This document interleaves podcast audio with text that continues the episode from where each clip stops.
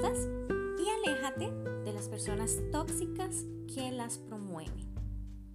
Soy Lujano Campo, coach espiritual para chicas imperfectas pero reales. En este podcast hablamos acerca de valores, principios y actitudes que toda chica debe practicar. Así que, bienvenidos a Tips de Lujo para Chicas que los chicos no pueden dejar de oír. Hola mi chica súper valiosa. Me siento inmensamente feliz de acompañarles un viernes más con un nuevo episodio y hoy acerca de nuestra actitud frente a la crítica. Para desarrollar este tema debemos comprender que la palabra crítica viene del griego críticos, que significa capaz de discernir, y en la actualidad este término es utilizado muy frecuentemente para referirse a juicios que se puedan realizar a una persona. Evidentemente, es fácil lanzar un juicio hacia otros, pero cuando nos encontramos en una situación donde escuchamos algo que no nos gusta, porque tiene que ver directamente con nosotros mismos, es común que reaccionemos a la defensiva o sintamos la terrible sensación de no saber qué hacer. Es ahí donde debemos analizar cómo es que estamos afrontando las críticas, ya que nadie está a salvo de ellas. Ahora bien, ninguna crítica es agradable a nuestros oídos, así la llamen constructiva.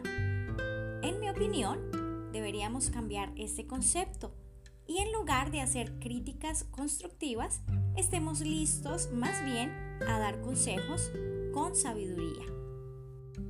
Crítica destructiva. Quienes lo hacen tienen la intención de hacer daño y puede que se basen en mentiras o incluso tomen algún dato cierto sobre nuestro carácter y lo exageren o distorsionen.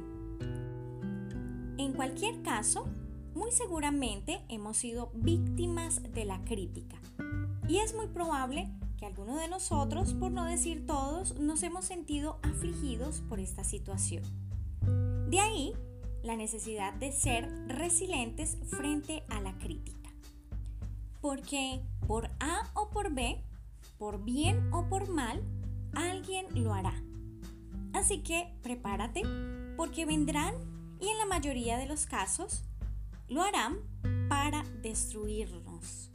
Y si no soportamos con valentía, estaremos abrumados toda la vida. Ahora bien, hay algo que debemos considerar y es que no somos los únicos que hemos sufrido por esta causa.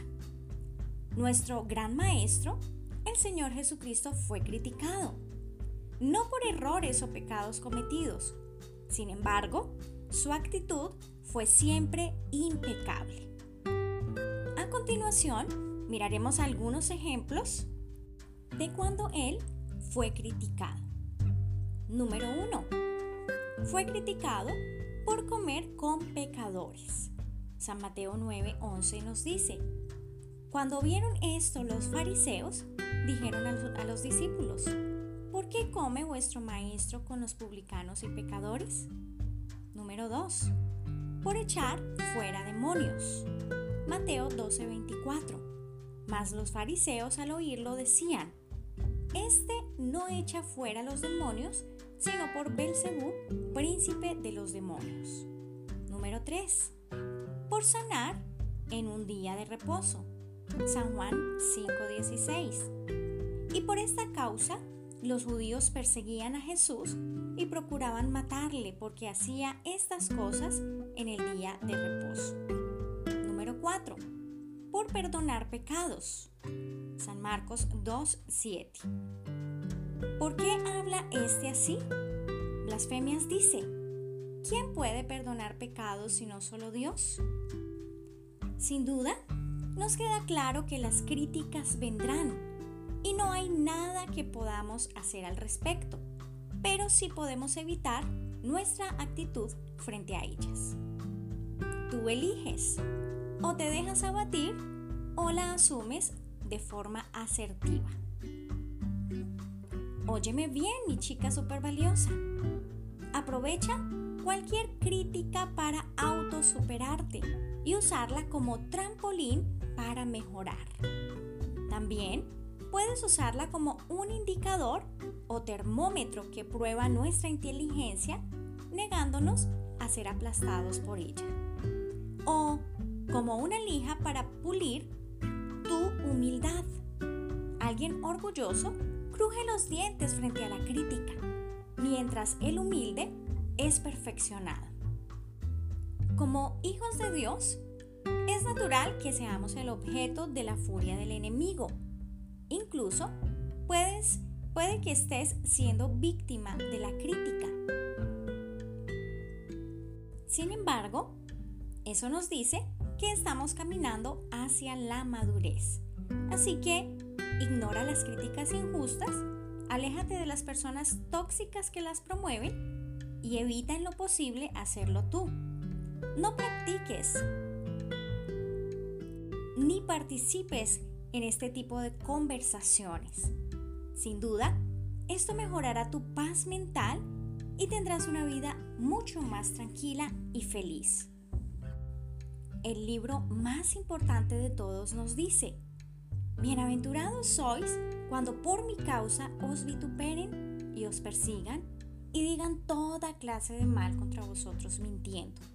Gozaos y alegraos porque vuestro galardón es grande en los cielos, porque así persiguieron a los profetas que fueron antes de vosotros. San Mateo 5, versos 11 y 12. Finalmente, quiero recordarte que puedes seguirnos en todas nuestras redes sociales. En Instagram y Facebook como Lujano Campo.